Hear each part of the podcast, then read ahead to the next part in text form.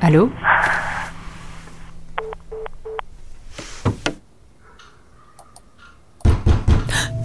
Le suspense, le suspense, le suspense, le suspense, le suspense est audible. Audible, appli de livres audio et podcast, est heureux de soutenir ce programme. Fil électrique, 35 vis acier 5 mm de diamètre, deux conducteurs électriques, 5 bouteilles de verre, clous, pince à linge, mousse polyuréthane, tube en acier, 4 litres d'essence, une batterie 12 volts, poudre à pétard.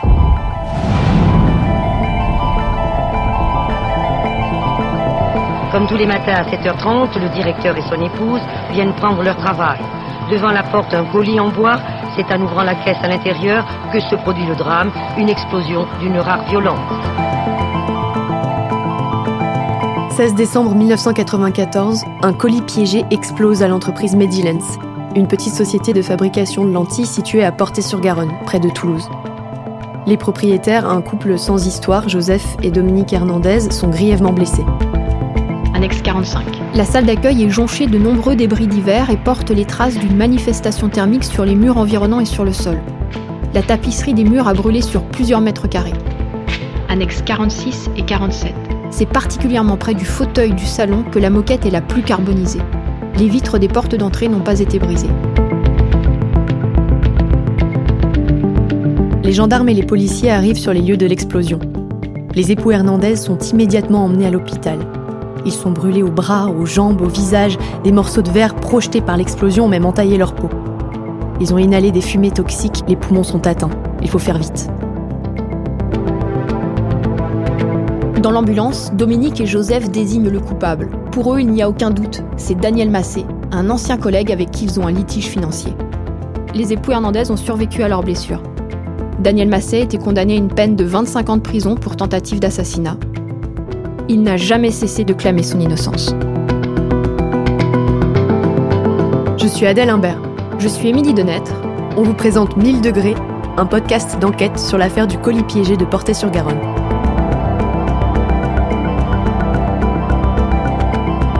Pendant notre enquête, on nous a souvent demandé mais pourquoi cette affaire? Pourquoi celle-ci en particulier?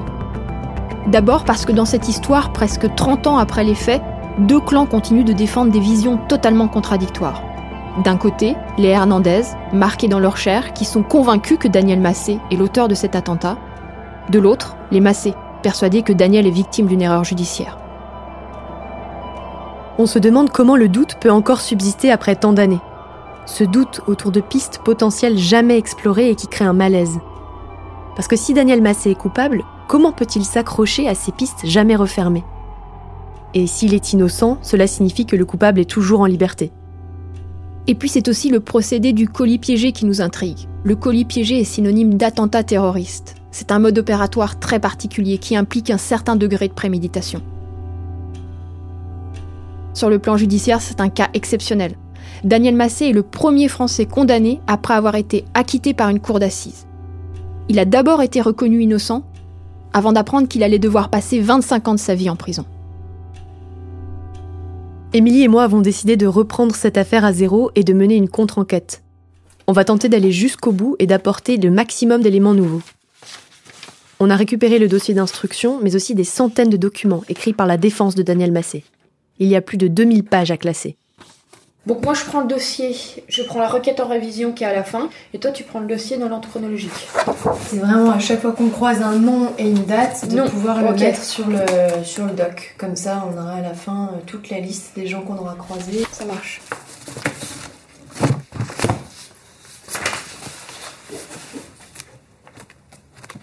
Là, on remonte dans le temps. Je suis le 2 mai 1985.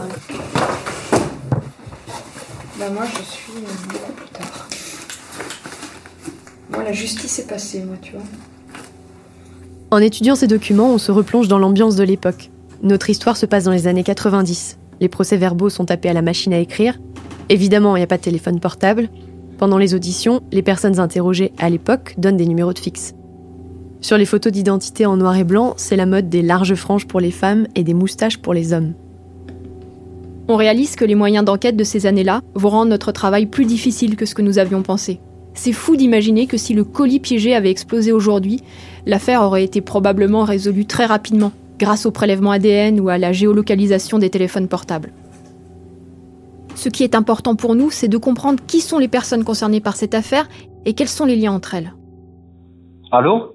Oui, monsieur Massé Oui, bonjour. Bonjour, c'est Émilie Denêtre. Je suis avec euh, Adèle Imbert, ma collègue. On arrive à joindre Daniel Massé. Il est récemment sorti de prison et vit dans un appartement en banlieue de Toulouse. Il nous décrit son sentiment d'injustice. Le juge m'a reçu avec un sourire de premier de la classe. Il m'a regardé. Il a dit, Monsieur Massé, je sais que c'est vous. Et vous savez que je le sais. Il n'y a pas eu de questions-réponses. Son intime conviction était déjà là. Elle ne l'a pas lâché. Et ils m'ont mis en détention pour me briser et briser ma famille, pour essayer de, peut-être dans les débris, de ramasser quelque chose. C'est plus compliqué avec Joseph Hernandez, l'une des deux victimes du colis piégé. On finit par obtenir son numéro de téléphone. Émilie laisse un message. Il y a Joseph Hernandez qui m'a rappelé. C'est génial. Non, non, j'en- j'en revenais pas, un numéro que je connaissais pas, donc on n'avait pas le bon numéro.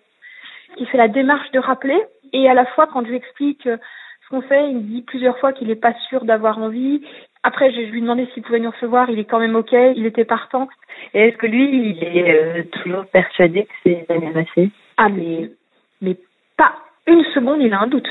Et, d'ailleurs cette certitude, je vais pas te mentir, elle fait vaciller. Tu vois, parce qu'il y a des choses dans le dossier où je me dis, elle est mal emmanchée cette euh, cette procédure judiciaire. Il y a des manquements. Et quand effectivement, quand t'as quelqu'un en face, mais qui a une certitude absolue, qui n'a aucun doute, ça, ça, ça brasse.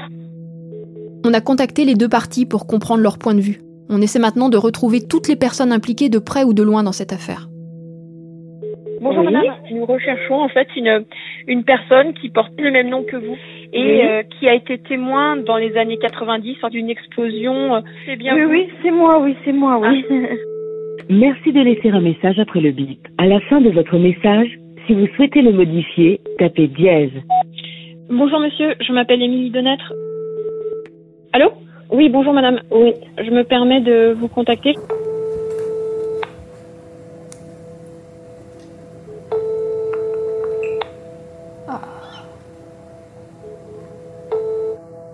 Messagerie Orange, bonjour. La personne que Message vous ou essayez de joindre n'est pas disponible. Veuillez laisser votre message Message. après le bip.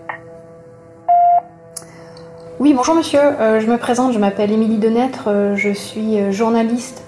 Je ne sais pas si vous vous souvenez, c'est une très vieille affaire, c'était en 94. Allô, Oui, allô Oui Bonjour, je cherche à joindre monsieur.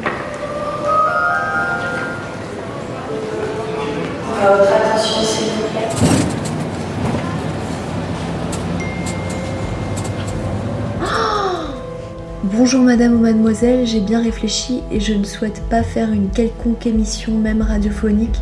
Je suis vraiment désolée cordialement monsieur Hernandez. Tu crois qu'il y a eu des pressions?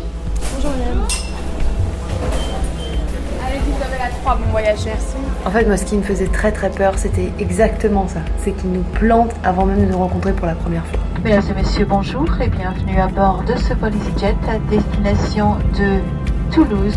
Nous sommes au tout début de l'enquête et la victime refuse de nous rencontrer. Elle ne veut pas remuer le passé. Son témoignage est pourtant crucial pour notre travail.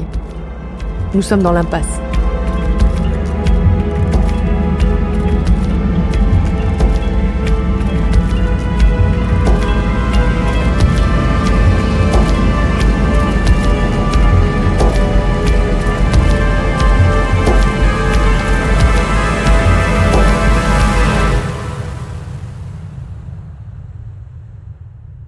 Cet épisode a été écrit par Adèle Imbert et Émilie Denêtre. Vincent Guillot est notre réalisateur, il a composé la musique originale de cette série. Stéphane Berthomet est notre consultant. 1000 degrés est une série produite par Insider Podcast. En attendant le prochain épisode, venez découvrir des éléments du dossier et des photos de l'enquête sur le compte Instagram de 1000 degrés.